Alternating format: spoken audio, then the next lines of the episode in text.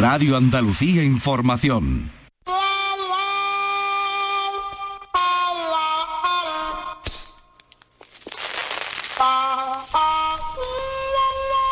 Aquí comienza el flexo de Paco Reyero.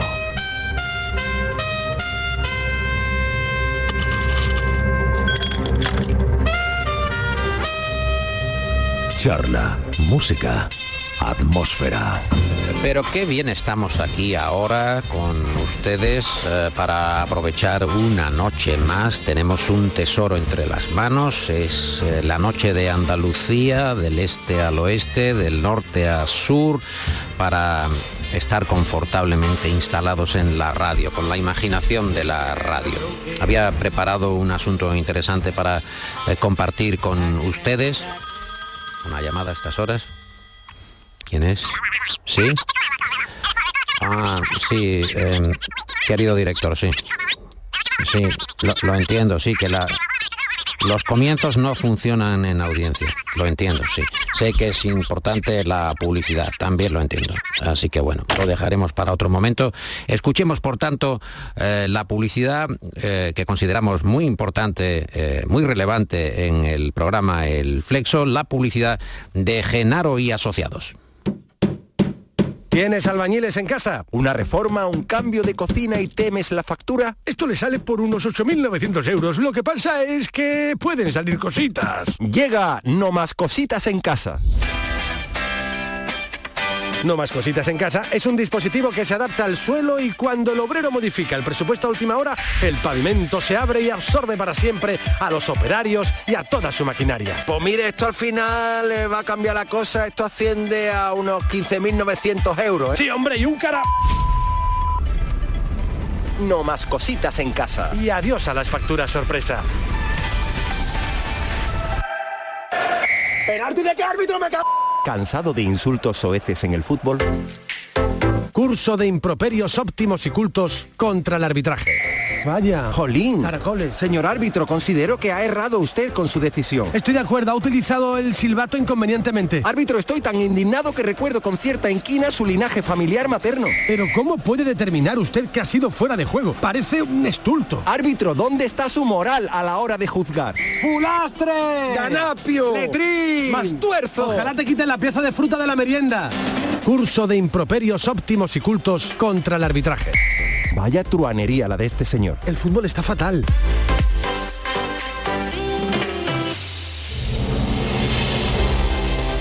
¿Te gustaría impartir cursos pero no sabes qué cursos? Curso intensivo para dar cursos durante el curso académico. Ofrecemos orientación y asesoramiento de los cursos. Acompañamiento y seguimiento garantizado de los cursos. Pero es que no sé de qué hablar. Da igual. Curso intensivo para dar cursos durante el curso académico. Con la primera matrícula te regalamos otra matrícula para el próximo curso. El flexo es un faro en un mar de incertidumbres. Esta noche se acerca hasta la luz del Flexo un periodista aguerrido, brillante, con una trayectoria excepcional. Él es conocido como David, the son of the preacher man, o más popularmente al oeste del Guadalquivir, David del cura. Eh, señor del cura, ¿cuál es su gran miedo? Bueno, bueno, yo creo que perder los dientes. Todos. ¿Tiene buena dentadura? ¿Se la cuida? Me la cuido, me la cuido. Tengo algunos ya, pues bueno, atornillados a lo que es la encía, pero mm, como miedo recurrente aparece perderlos absolutamente todos. ¿Buena mandíbula? ¿Mastica bien? Con fuerza, sobre todo, pues lo que me apetece. El queso, especialmente. Y eso que es blando, pero el queso lo degusto con, con donosura y con placer. Eh, sabiendo que su temor es ser un mellado o un desdentado, ¿cuál es su idea de la felicidad perfecta, más redonda? Bueno, eh, quiero decir, no podría cerrar lo que es esa idea de felicidad, pero creo que tiene que tener un paisaje paseable y luego con vistas, vino, música y compañía. No me imagino la felicidad solo. No está, verdad. no está nada mal esa apreciación. ¿Y su rasgo más característico, Son of the Preacher Man? Bueno, eh, creo que tratar de buscar eh, la convivencia de los contextos sociales en los que ando, es decir, en los grupos tratar de buscar los mínimos comunes que permiten que la convivencia sea agradable. ¿Y el rasgo que más le desagrada de sí mismo? La pesadez. Hay veces que me escucho y digo, esto lo acabo de decir hace nada y lo dije también la semana pasada. Soy un pesado. Eso habitualmente hay, unos pepitos grillo que se encargan de recordar lo que son mis hijos. Joder, papá, qué pesado eres. Y efectivamente, lo reconozco. Soy pesado. A esta hora lo puedo reconocer. Soy muy pesado. Eh, trabajando en la radio tiene como un efecto rever, o sea, se escucha a sí mismo, es una cosa muy singular. ¿Cuál es su mayor extravagancia? Bueno, creo que los intentos de creación de música electrónica. Es algo que me, que me pierde, porque yo al final mis, mis, mis torpes intentos musicales forman parte del folk y, de las flautas más primitivas, las dulzainas más primitivas, pero entonces me permito esas extravagancias de tratar de crear música electrónica eh, para el autoconsumo. Esto es como la posesión de drogas, es para el autoconsumo. Es usted un estudioso de la música tradicional, especialmente de su región, de Castilla y León, de Burgos, y ahora parece que tiene tentativas en la oscuridad para convertirse en Lori Anderson. Es sorprendente. ¿Cuál es su estado de ánimo actual, señor del cura? Desosiego personal, emocional y creativo. Desosiego es un estado de ánimo bastante agradable. ¿Cuál es la virtud, eh, a su juicio, más sobrevalorada? Un amigo me dijo los abdominales. Bueno, no, no, lo considero virtud porque se puede llegar a ella. Yo, yo, creo que, yo creo que la inteligencia es una virtud que está sobrevalorada. No, es, es que es muy inteligente. Bueno, ¿y qué? ¿Y qué? La inteligencia por sí misma no aporta nada bueno a la humanidad. Solo a, seres un pelín displicentes. Lo digo, lo digo como un tonto consensuado, gilipollas con vistas, claro. Como que habrá un, ramalazo de envidia en esto de la inteligencia. Eh, ¿A dónde dan sus vistas, señor del cura? Pues teniendo, que, teniendo en cuenta la definición que acaba de hacer de sí mismo. ¿Dónde mira? ¿A dónde mira? Cuando se queda un poco en la inopia. Al prójimo. Al prójimo, siempre, ¿verdad? Siempre miro al prójimo. El hombre es el único animal que no puede, que puede no pensar en nada, ¿no? Que se dice habitualmente. Eh, ¿En qué ocasiones recurre usted a la mentira? Bueno, yo creo que para completar una buena historia se puede recurrir a la mentira. Eh, no solo está permitido, sino que además tendría que ser obligatorio. O sea, hay algunos subrayados de autobiográficos o de relato de historias de terceros que necesitan ser adobados con mentira no, no fundados con mentiras, sino adobados con mentira. Mm, es el pacto de la ficción, en tanto que nosotros nos la eh, procuramos a nosotros mismos. ¿Qué es lo que más valora de sus amigos, usted que los tiene? La disponibilidad. Quiero decir, los amigos si no están disponibles no son amigos, no a ser para nada. lo más importante de los amigos es que estén disponibles. Por ejemplo, usted tiene una mudanza y dice, bueno, a ver a quién llamo, este seguro que sale. ¿Cuántos se ponen, dan un paso al frente? Lo que he aprendido es que las mudanzas hay unas empresas buenísimas que tú haces un desembolso y no pierdes ningún tipo de amistad. Y además pones el dinero en circulación y generas un, circuito cerrado de pasta que está muy bien. Y defiendes a tus amigos, que no tienen que demostrar ningún tipo de eh, adhesión inquebrantable. Esta eh, cuestión está separada en eh, la propuesta de Proust, se la hago simultáneamente, usted contesta como considere. ¿Cuál es la cualidad que más le gusta en un hombre y cuál la que más le gusta en una mujer? Creo que en ambos géneros confluyen en el sentido del humor. El sentido del humor es, una característica que me gusta en hombres y en mujeres. O sea, es una característica que me gusta en, un sentido amplio. Creo que el sentido del humor nos libraría de muchos sufrimientos. ¿Qué persona viva le inspira más desprecio? No sé, Reyero, el desprecio es un sentimiento. Ha dicho, ha dicho Reyero y digo, caramba, digo, ya me voy a ver yo en estas. Ha dicho Reyero, ha hecho una pausa y dice, no. sé, digo, caramba, estoy, ah, vamos, se me revelan hasta los mejores invitados, es increíble. No, no, que, es que creo que el desprecio eh, es un sentimiento que trabajo poco y entonces tampoco me ocupo de ver en qué desprecio. Creo que de quien no me acuerdo, pues ya le desprecio en sí mismo y ya está. Vamos que hay malos malísimos ahora mismo, que, hacen el mal por el mundo y hacen el mal a las gentes, pero les desprecio. Vamos al otro lado de la orilla. Eh, ¿Quién es el gran amor de su vida, señor del cura? Bueno, podría decir que, la madre de mis hijos. porque me, ha abierto también otros espacios de, del amor, del cariño y de las sensaciones, que es también querer a, los más pequeños, con lo cual yo creo que ella sería el amor de mi vida. Lo es, vamos, no, no, no, no, creo, lo es. ¿Se puede decir eh, su nombre y apellidos? O lo dejamos en el anonimato? Yolanda Hurtado, perfectamente. Yolanda Hurtado, ahí queda, en la noche, el anuncio. David del Cura y Yolanda Hurtado. Eh, ¿Cuándo y dónde fue usted más feliz? Usted que es un hombre de pueblo y de raíces. Yo creo que tengo además es muy mala memoria, con lo cual feliz he sido en todos los estratos de la vida en algún momento Bien, bien, entornos, en entornos de compañía, en entornos de disparatados, en entornos... He sido feliz, he sido feliz eh, alguna vez, eh, y esto como son horas así poco propicias, son horas propicias, sí. sí, sí. En, en, los escenarios, en algún escenario que me he subido a hacer alguna tropelía cómico-musical, he sido feliz. Y luego en entornos, en entornos que decía antes, ¿no? Cuando planteábamos la felicidad. Paisaje, compañía, vino, música, si se combinan todos esos elementos, encuentro la felicidad sin ningún problema. ¿Es usted, esta pregunta es añadida, ¿es usted más feliz en la noche o más feliz en el día? ¿La noche le ayuda a ser feliz o a usted le da igual? ¿Prefiere no, la mañana? creo, creo, que soy, creo que soy más feliz en el día, porque todavía me queda más espacio para seguir siendo feliz. La noche veo que se me acorta. El amanecer eh, supone un, un, un, elemento frontera. En cambio, si yo empiezo a ser feliz, por ejemplo, a mediodía puedo ser feliz hasta el amanecer. Si empiezo a ser feliz, por ejemplo, ya a la medianoche, se me acorta mucho tiempo de felicidad. Prefiero ser feliz a la luz del día, porque dura más, puede durar más la felicidad. Eh, usted es previsor hasta en eso, o sea, va, va calentando durante el día para llegar en buena forma a la noche. Lo aprovecha todo, hasta, hasta el relente, que dicen en mi pueblo. Eh, si pudiera cambiar una sola cosa de usted, ¿qué elegiría?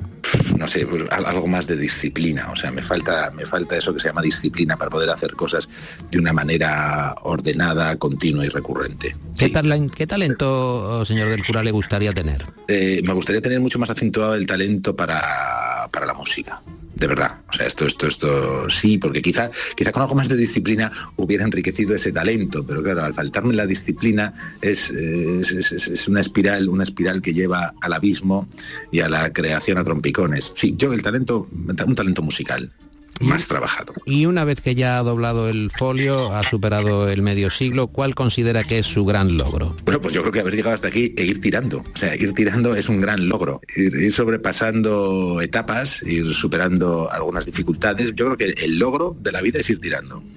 ¿Y su héroe de ficción preferido? Usted que es un hombre también de lecturas. Yo de lecturas con Santos. Yo creo que el corto maltés es el que más me divierte. ¿Y su pasatiempo favorito? Perder el tiempo. Perder absolutamente el tiempo. No tener ni, ni nada, no nada que hacer, sino nada que esperar del tiempo invertido en nada. Perderlo. Mm, ¿Y lo que más detesta? La soberbia, el personal soberbio y displicente me, me, me genera... ¡eh! urticaria, no me gusta nada. Voy a poner en una promoción del programa ese sonido eh, gutural que acaba de hacer, que ha marcado ahora mismo el sueño, el, el desvelo de los andaluces que están escuchando este cuestionario. ¿Puede volver a repetirlo? Nah, que se atormenten, que se atormenten y que tengan pesadillas con sonidos guturales que les van a vaciar el cerebro. Muy, muy bien. Detesto la soberbia. Señor del cura, está usted en plena forma. Uh, agradeciéndole mucho su amabilidad y su disposición a estas horas de la noche para estar con el Flexo. Eh, ¿Nos puede decir por último cuál es su lema? Uy. Si lo tuviera. Yo creo que al mal tiempo buena cara valdría. Ya está, sin más. Con lema, fíjate tú, no soy yo disperso ni nada. Cada hora tendría su propio lema. Nada, porque el, de, el que buena se arrima nunca confiado en los árboles.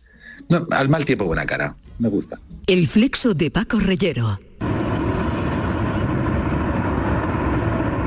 Esta semana ha mejorado considerablemente el tiempo, parece que nos encaminamos hacia la primavera, eh, no obstante ya saben que haga un poco más de frío, haga un poco más de calor, a nosotros nos gusta estirar las piernas. A esta hora de la noche, hacemos nuestro paseo, paseo eh, por las ondas para saber qué está escuchando eh, la gente que está en los vecindarios aledaños al estudio en la isla de la Cartuja. No nos da tiempo a llegar muy lejos, pero sí al menos en la calle Torneo, la Alameda hemos llegado a alguna ocasión porque tenemos que volver con mucha prontitud, con mucha rapidez, a ver qué está escuchando. Estamos en la calle Calatrava, a ver qué escuchan, a ver. Dave Garber les saluda con un poco de poesía y cinco horas de música para incitarles a ser cariñosos el uno con el otro. Mm, cariñosos. KRML, Dave Garber. Hola. Mm -hmm. Diga, ¿qué ha elegido? Ponga nebuloso para mí. Nebuloso, ¿eh? Ah. La complaceré enseguida. Gracias por llamar. No tenemos nebulosa, pero vamos a poner a Tom Petty y American Girl. De rock and roll. californiano para alegrar a aquellos que necesitan algo de ternura, que es lo que decía ese locutor, cinco horas de directo. Y nosotros intentando hacer una en condiciones.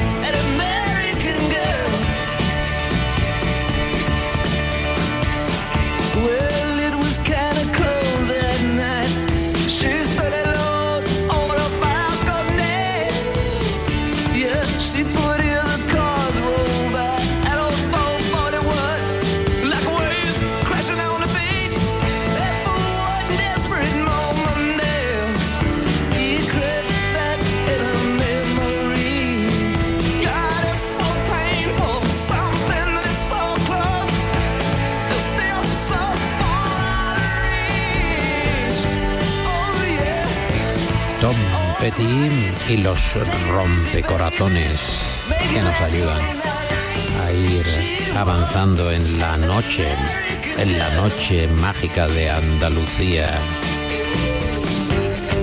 Tuvo una vida muy azarosa Tom Petty, murió hace ya algunos años, se encontró con el fentanilo, ahora en el ojo del huracán en la opinión pública, especialmente la estadounidense, y se fue al otro barrio. Con el detalle y la elegancia de regalarnos canciones imperecederas. Tom Petty en este guateque que es la noche de Andalucía.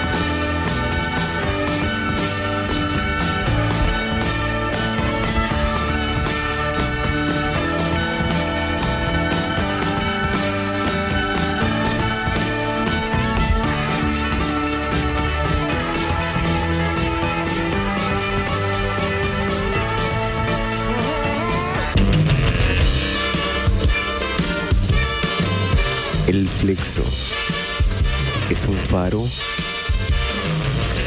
en un mar de incertidumbres. You better change your way of living, and if that ain't enough, she's right, Joe. You better listen. You better change the way you strut your stuff, cause nobody wants you when you're old and gray. You better change your way today. You better change your way.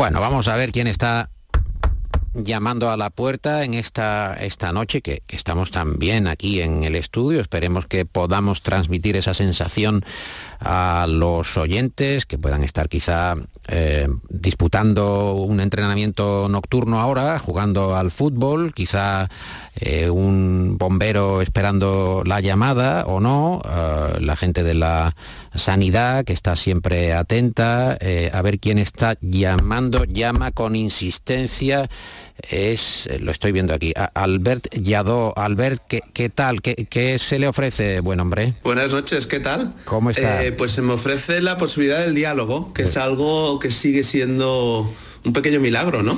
Eh, ¿Puede usted eh, presentarse a sí mismo? Porque hay veces que no acertamos, luego nos llaman eh, los entrevistados, la gente que tiene la buena costumbre, la deferencia de estar con nosotros en la noche de Andalucía y nos dicen, oye, deberías de haber dicho esto, lo otro, ya nos ponen un poco en dudas. ¿Podría presentarse a usted mismo y decir por qué viene? Sí, me llamo Albert, nací en 1980 en Barcelona y soy alguien que desde pequeño se hace preguntas y hace preguntas y eso ah, lo he ido construyendo como una vocación y es a lo que me he ido dedicando, sea a través del periodismo o de la narrativa o del teatro. Y ahora usted presenta un libro ah, que se llama Contra la actualidad, 30 ah, preguntas ante la robotización del presente. Dice que presente en español es un regalo, pero que hay que abrirlo, hay que utilizarlo, hay que disfrutarlo, hay que echarlo a, a rodar y en esas 30 preguntas, hay reflexiones muy interesantes, eh, páginas que van volando, es un ensayo ligero, en el mejor sentido del término, eh, lleno de ideas y de incertidumbres, de propuestas. Una de las preguntas al ver es qué esconde el permanente culto a la novedad. Y es verdad que vivimos en la propuesta constante de la novedad, el nuevo teléfono móvil, el niño no se puede quedar atrás en el, en el teléfono, el, el, colegio necesita estar al compás, al paso de sus compañeros, ya tiene el Super XP al cuadrado, que lo compremos también, la aplicación infalible, el reloj que nos va descubriendo incluso nuestros pálpitos o una almohada revolucionaria. ¿Qué significa esta eh, vida en la que la novedad va marcando el paso. Sí, la verdad es que eh, para, hablar de, este culto a la novedad, que todos los hemos, lo hemos experimentado de una manera u otra, a mí me ha gustado diferenciar entre presente y actualidad. La actualidad, de hecho, eh, es una, es una hora ah, que genera mucha impotencia porque nos viene dada. Eh, está como cerrada, ¿no? Siempre nos explican lo, lo, que pasa en la actualidad sin que podamos intervenir en ella, mientras que el presente de alguna forma recoge no solo el tiempo de la hora, sino el tiempo del pasado y del futuro. El presente es mucho más abierto, es más permeable.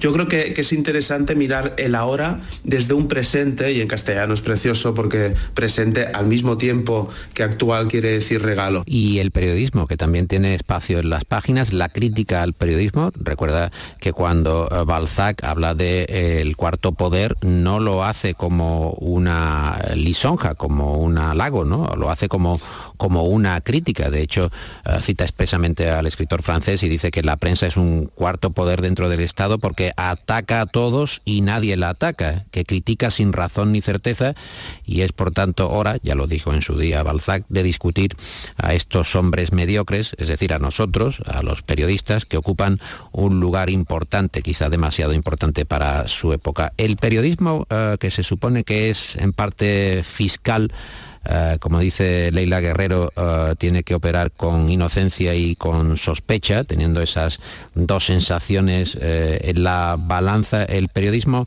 ha fallado como mecanismo de, control, de libertad, Albert. Bueno, yo creo que el periodismo es una de las mejores cosas que le puede pasar a, una sociedad. Sin periodismo libre, yo dudo que sea posible la, la, democracia. Ahora bien, eso no quiere decir que cualquier periodismo ha de recibir el aplauso simplemente por reivindicarse como tal. Eh, el periodismo para mí está muy vinculado al pensamiento, a la filosofía. Se dice que Sócrates fue el primer entrevistador, de hecho, porque es el que nos ah, ayuda a saber preguntar de una forma lúcida. Y al periodismo le han pasado muchas cosas no siempre es responsabilidad de los periodistas, eh, pero ha habido un cambio clarísimamente industrial, eh, eso ha afectado a la forma de trabajar, pero es verdad que muchas veces hemos querido ser simples altavoces, simples eh, representantes de la actualidad o porque estábamos copiando y estamos copiando lo que se dice en las redes sociales, por lo tanto solo nos hacemos eco de eso, o porque solo nos hacemos eco de las notas de prensa o de los relatos que nos vienen impuestos tanto por la política como por la mercadotecnia, ¿no? por, el mercado o por la empresa. Y hacernos altavoces eh, es una mirada muy pasiva sobre esa mirada del presente que creo que es la interesante que, puede aportar el periodismo. El periodismo es, imprescindible siempre que se ve a sí mismo como una fórmula creadora de actualidad, no como una fórmula pasiva que además incrementa la, impotencia. ¿no? Y ahora estamos en esa, eh, digamos, fórmula de manera expandida o extendida. Hay grandísimos periodistas en España, pero es verdad que hay una tendencia, y seguramente por, por esa forma de medir las audiencias que tiene que ver con los clics, que hemos abusado durante muchos años sobre a querer impactar, la cultura del impacto, ¿no? Eh, que el impacto sabemos que como un buen golpe, sí, te deja un moratón, pero esto enseguida ah, se va y no deja nada más. Por lo tanto, hay una idea de fondo y es que la información no es igual a conocimiento. La información no genera experiencia. Y creo que el periodismo ha de generar experiencia. Por eso, y lo sabemos perfectamente, nos va a quedar mucho más en la memoria una historia eh, de un corresponsal de guerra que nos hable de la historia de, de una niña, de un chaval en Gaza y de su periplo para sobrevivir que simplemente de cuántos niños han sido asesinados en Gaza. El número no ofrece experiencia y sin embargo la narración, el saber narrativo sí que lo hace. Y el periodismo creo que ha de recuperar esa potencialidad del, saber narrativo más allá del dato y de la pura información. Hmm, lo escribe y lo recoge de Josep Casals. Lo tópico y lo impactante coinciden en buscar el éxito fácil, el periodismo que también está eh, tratando de, luchar, de vacunarse contra lo tópico y lo impactante, eh, que está también igualmente a la mano constantemente en los nuevos formatos y también en, los viejos formatos que están compitiendo con lo, con lo nuevo Nietzsche dijo que no hay hechos solo interpretaciones. ¿Es cierto? ¿Es una aseveración defendible? Debe ser una de las frases más eh, mal interpretadas seguramente de la historia de la filosofía, porque Nietzsche no defendía un relativismo a pueril ni que todo vale. Cuando habla de interpretación, no está negando el hecho en realidad, está diciendo que toda narración es una secuencia de hechos y la construcción de esa secuencia, cómo ordenamos los hechos, eh, qué hechos seleccionamos, a qué le llamamos acontecimiento y no solo accidente, esa ordenación es lo que nosotros entendemos como interpretación. Porque lo estamos viendo, ¿no? En la sociedad de la transparencia, simplemente con volcar datos, con volcar hechos, eh, no generamos relato. Eh, es la generación de relato lo que es la interpretación para Nietzsche. Y creo que desde ese punto de vista sí que es defendible, no negando los hechos, sino todo lo contrario, poniéndolos en valor, poniéndolos en disposición. Esto en realidad no es nada nuevo porque la retórica clásica ya hablaba de la importancia de la dispositio, de la disposición de los hechos para que sean memorables, para ponerlos en valor, para que no olvidemos la importancia de esos hechos. Por lo tanto, sí, la interpretación es fundamental precisamente porque subraya los vínculos entre esos hechos que queremos subrayar. En la página 61 usted se pregunta por qué en un mundo de gamers eh, cada vez jugamos menos. ¿Tiene usted PlayStation? ¿Ya do o no? Ahora no, pero... ¿Lo tuvo quizá en algún momento? En estos momentos no, pero he jugado muchísimo y recuerdo muchos de nuestras narrativas eh, subconscientes nacen de, a que hemos jugado de, niños, de pequeños. Yo recuerdo, y muchos oyentes recordarán Prince of Persia, ¿no? Aquel, aquel juego donde un príncipe tenía que rescatar a la princesa y también habla mucho de nuestra mirada sobre el mundo. Cuando digo que en un mundo de gamers, ah, o me pregunto, mejor dicho, porque no es un ensayo desde la afirmación ni desde la demostración, sino desde la pregunta, cuando me pregunto si en un mundo de gamers hemos dejado de jugar, me pregunto por la esencia del juego. Eh, hay un, ensayo maravilloso de, de que se llama Homo Ludens y, que yo voy intentando dialogar con ese ensayo, que dice que en realidad lo que nos hace humanos no es ni la sabiduría, ni el homo faber, ni el hacer, sino el jugar. El jugar como una construcción de vínculo, de comunidad y una construcción también de imaginación. El juego nos permite imaginar nuevos mundos y además lo hace en comunidad. Y lo más importante del juego es que siempre ha de ser una relación desde la libertad. Yo he de poder dejar de jugar en el momento a que desee. No sé si los gamers de hoy en día, que tienen que tener un mínimo de horas en la plataforma en la, en la que juegan para poder cobrar, son tan libres como parecen. Eh, ¿Quién es quién? Eh, escribe usted, nos muestra eh, quién es quién el, juego, el, el, viejo juego. Nos muestra los mecanismos del interrogatorio policial. El Monopoly nos advierte de que la cárcel siempre es una amenaza posible. El dónde está Wally nos invita a detectar la invisibilidad de lo visible y el tren de la bruja nos recuerda hasta qué punto es ridícula y previsible la violencia gratuita. Hay una enseñanza en cada, en cada juego, digamos, eh, tradicional o de otro tiempo. Y eh, me gusta mucho la anécdota que trae a las páginas de Contra la Actualidad eh, de María Casares, la hija de Santiago Casares Quiroga, el presidente republicano, que mm, tuvo una larga relación María con Albert Camus y cuenta que cuando estaba en el Hotel Europa, Madrid en el año 31 pues se aburría como una ostra hasta que pudo convencer al conserje para que le dejara manejar el ascensor, que debería ser un eh, invento revolucionario en aquella época y movía el ascensor haciendo bajar y subir a los clientes y disfrutaba como, como lo que era entonces, claro, como una enana. Eh, se pregunta también al ver por qué nos gustan los aplausos. Eh, vivimos en un eh, mundo también de aplauso virtual, aplauso de, de mercado, de mercadotecnia, los famosos likes, los me gusta o no me gusta. estamos sometidos a un dictamen, a un juicio de un jurado que desconocemos, que es inmenso y además se ha establecido ese vínculo. ¿Por qué dependemos de esos aplausos? Bueno, lo curioso del, aplauso, que en la forma más física de la plataforma es, como bien decías, ¿no? El me gusta o no me gusta, es que en realidad ah, es un posicionamiento falso, porque no nos compromete. Cuando yo pongo me gusta o no me gusta, cuando aplaudo, no me compromete, simplemente es un gesto, es una gestualidad muy vacía en realidad. El compromiso es otra cosa, el compromiso es eh, algo de lo que no te puedes desvincular tan fácilmente. Por eso cito una, una compañía eh, de teatro que, nace y crece en Andalucía, que para mí es una de las compañías más particulares de España, que es la Zaranda, que siempre, cuando acaba un espectáculo, eh, nunca salen a saludar por mucho que les aplaudamos. ¿eh? Sí, el público, el público se queda, el público se queda huérfano.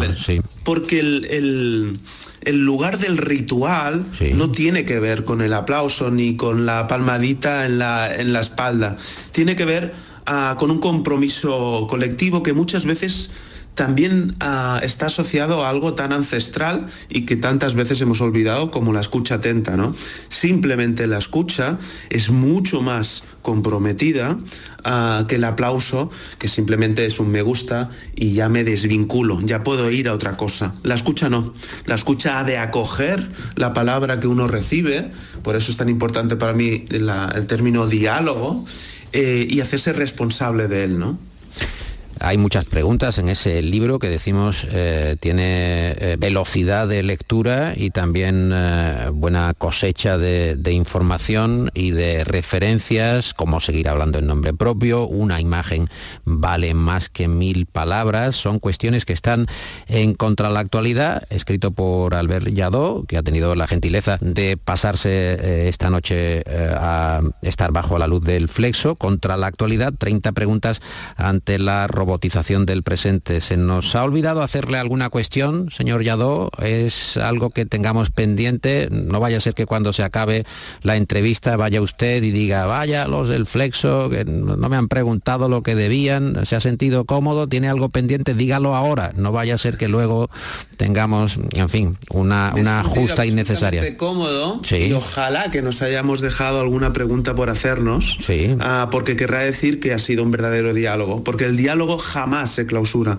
el diálogo es abierto y, esto es lo que ha sido esta conversación, una conversación en abierto, cosa que agradezco muchísimo. Eso me pasa a mí cada noche, se me quedan siempre eh, preguntas eh, pendientes y tengo que llevarlas al programa siguiente, o sea que, eso es una, una fe de vida, una cuestión que nos lleva a seguir hacia adelante. Por cierto, ¿le gustaría escuchar alguna canción ¿Le gustaría escuchar algún eh, tema musical? Pues ahora pensando desde este viaje de ida y vuelta Barcelona-Andalucía, aquí hemos querido mucho y queremos mucho ah, y recordamos mucho a un genio que es Enrique Morente. Creo que sería una buena forma para seguir haciéndonos preguntas y sobre todo para seguir escuchando ah, atentamente. Pues vamos con Morente. La aurora de Nueva York tiene cuatro columnas de cielo.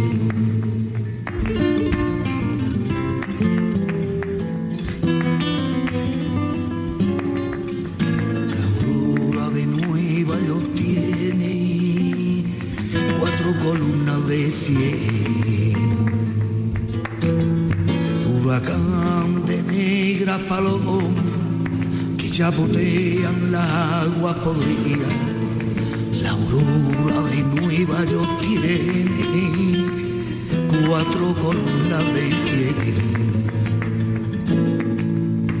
La aurora llega y nadie la recibe en su boca, porque no hay mañana ni esperanza posible. El flexo de Paco Reyero. Nuestro querido Juan Herrera va a presentar en muy breve plazo de tiempo su segunda novela. Se llama De vuelo en vuelo y es un homenaje a sus maestros. Él que dice que la mayoría de los libros que ha leído, casi un 85%, o se los prestaron o tuvo que distraerlos de alguna forma. Que cuando llegó a Madrid escribía en una condición muy singular, como Galdós bajo una manta porque hacía mucho frío. Ahora ha elegido Andalucía para pasar estos años de su vida y estar con nosotros en el flexo. Es un privilegio poder anunciar que nuestro admirado Juan Herrera publica una nueva novela. El 22 de febrero estará aquí. Ahora vamos a escuchar reflexiones, sus reflexiones con respecto al entusiasmo.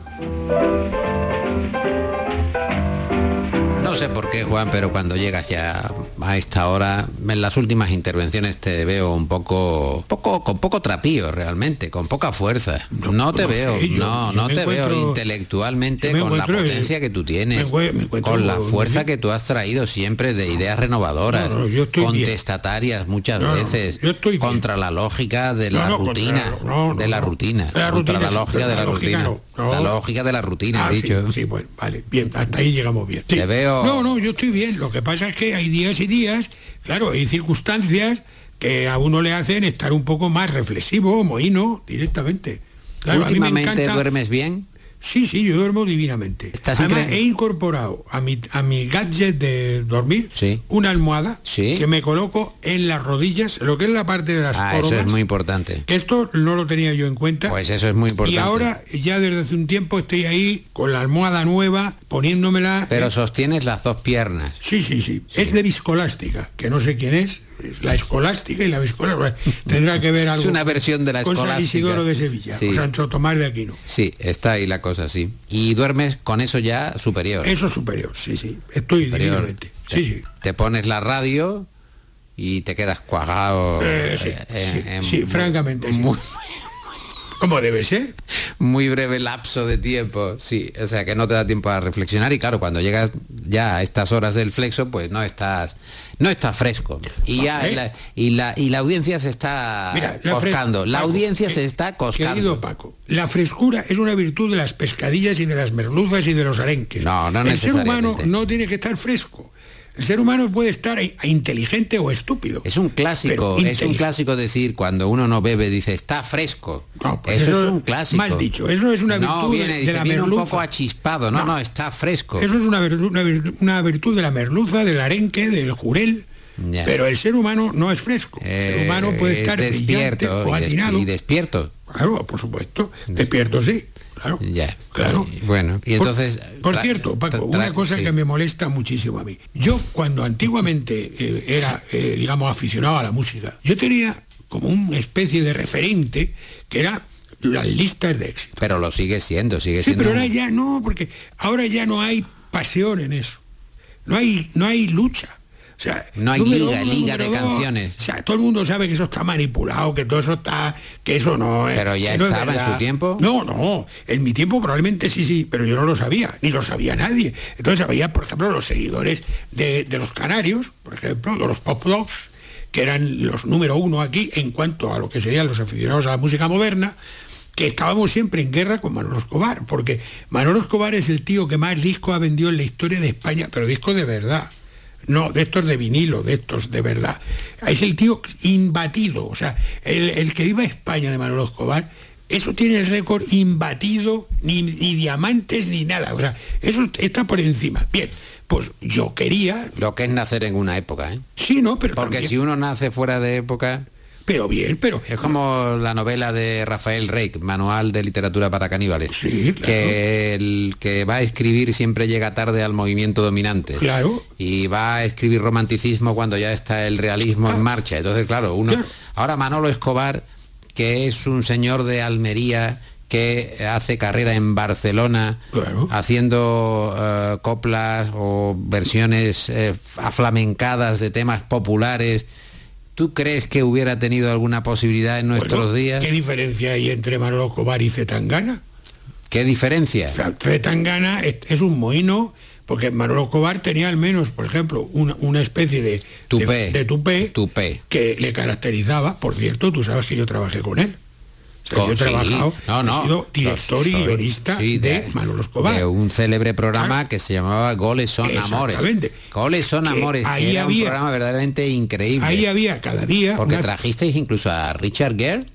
Richard Gere, no. No, a Mickey, Rourke. Mickey Rourke, perdón, a Mickey Rourke. Sí, Mickey Rourke. Mickey Rourke con Mickey Rourke con Manolo Escobar. Sí, y, cosas más En la época de nueve semanas y media. Y, al mismo tiempo teníamos a las Cacao Maravillado y teníamos a las Mamachicho en el mismo programa. En fin, esto era lo que se llamaba entonces un programa de entretenimiento, ¿no? Claro, goles son amores. O sea, es que se mezcla lo poético con, con, lo, con lo, digamos, aguerrido, ¿no? Que es el gol. Y las pues, hermanas Valverde también, Por supuesto, no, no, ahí estaba solo una. Estaba solo una. La otra Valverde estaba en Valladolid. Pero eh, una sí estaba. Pero no, ahí, ¿sabes qué ocurre? Que era, había una ceremonia muy bonita. El manager de Manolo, era su sobrino, pues cuando íbamos a empezar, Manolo se presentaba sin tupé. O sea, lo que viene siendo calvo entonces, en un momento determinado, llegaba su sobrino con una caja donde venía el tupé de Manolo Escobar.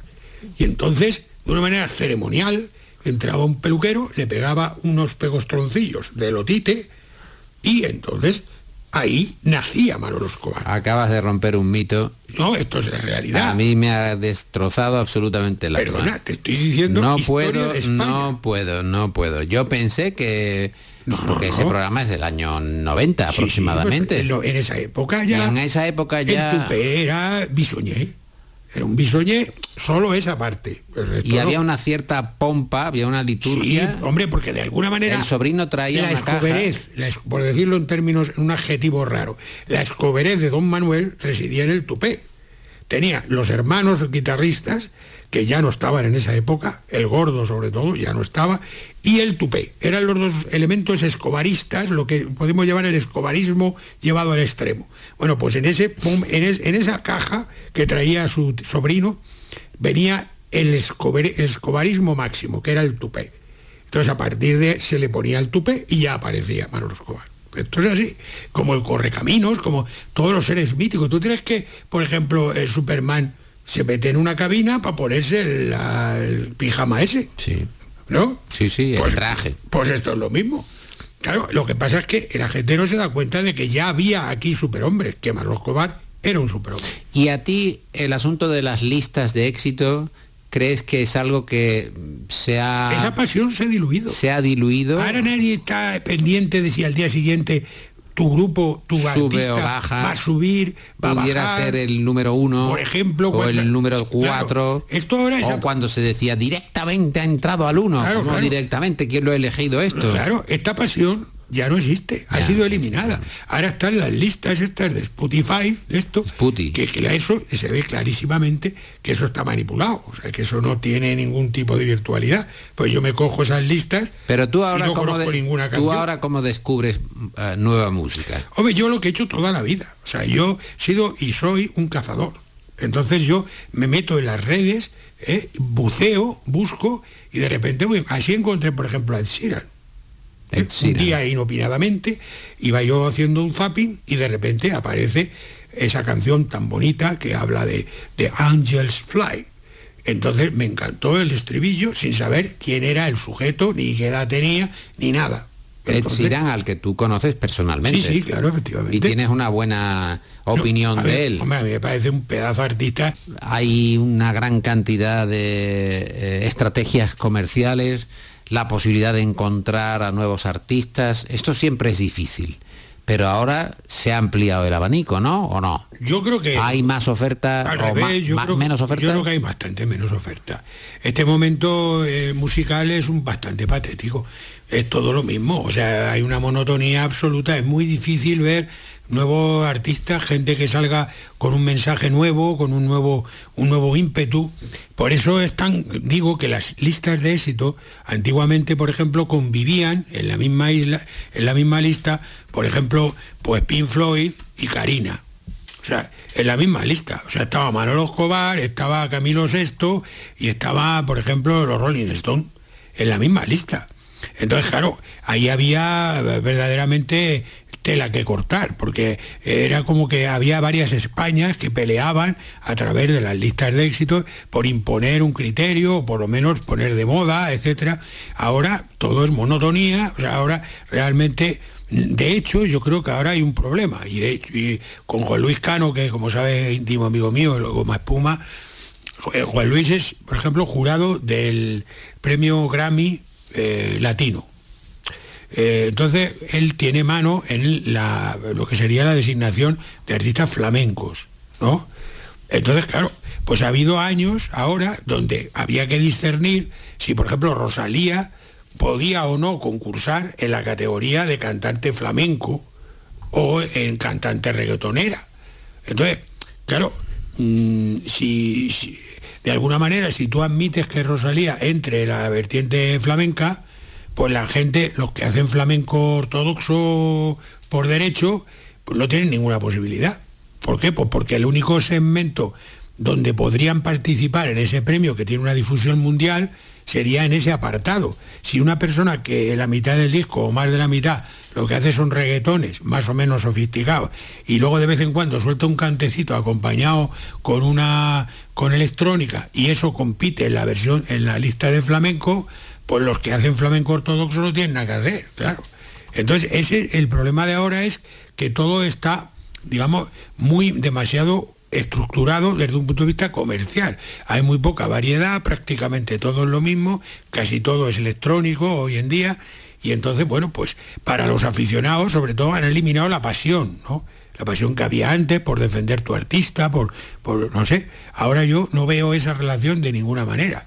Todo es, al final, ventas, y, lo- números, y los idiomas. Y, y los, los idiomas. Es que ya, la- como el Todo es en inglés. No, o, o en un idioma ininteligible, que es lo que hace Rosalía. Rosalía habla un idioma que es como chiquito de la calzada. Sí, pero por ejemplo, cuando se va a Eurovisión, mayormente las canciones son en inglés. Sí, pero tienen que meter eh, a lo mejor trocitos. Sí, de- un fragmento, una estrofa. Una frase, que normalmente es un juego de palabras, porque fonéticamente la diferencia entre el inglés y el, el español es que las sílabas inglesas son más cortas. Entonces, claro, para poder entrar con una estructura eh, lingüística española en una música que está hecha para ser cantada en inglés, la única manera es ir a las onomatopeyas, ir a jueguecitos de palabras tipo motomami, ¿Qué quiere decir motomami? Pues nada, pero eso motomami yo digo que quiere decir la moto que tenía mi madre, perfecto. Pero eso está hecho solamente porque fonéticamente entraría en, una frase que fuera en inglés. Y el español es muchísimo más difícil.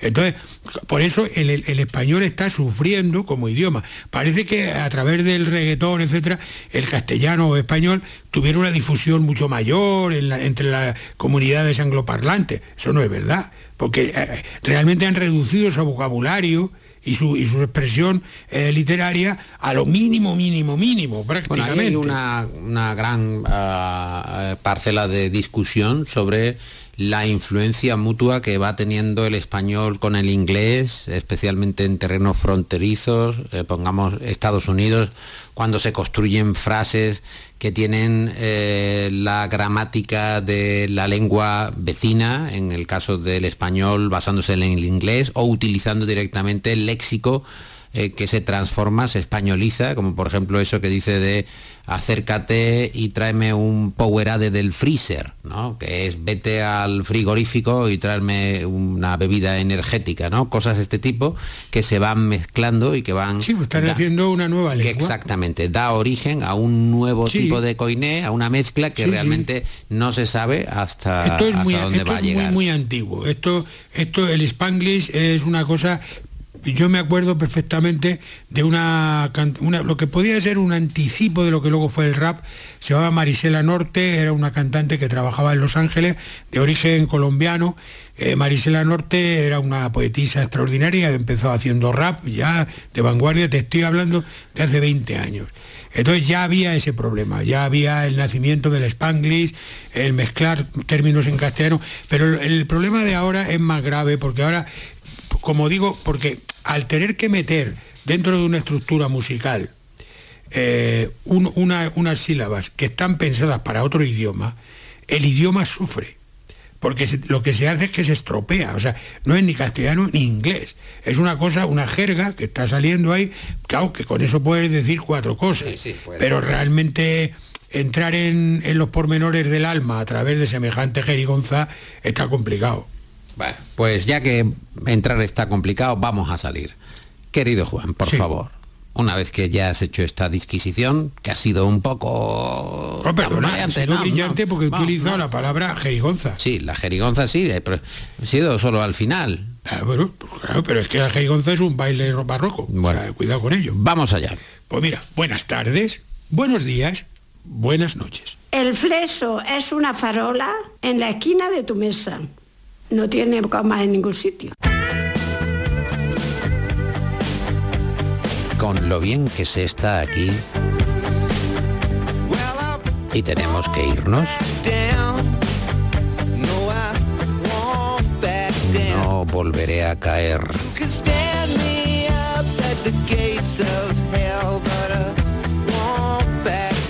Tom Perry y los rompecorazones.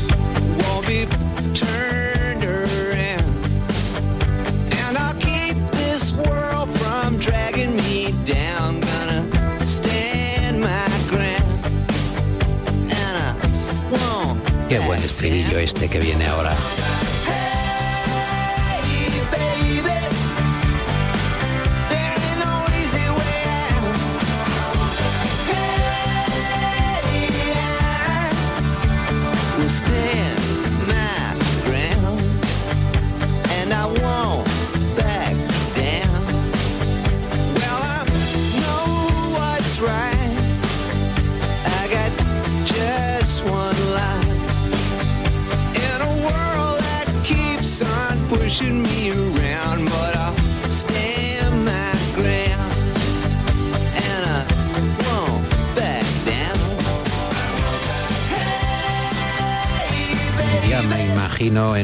Descapotable, en una autopista infinita.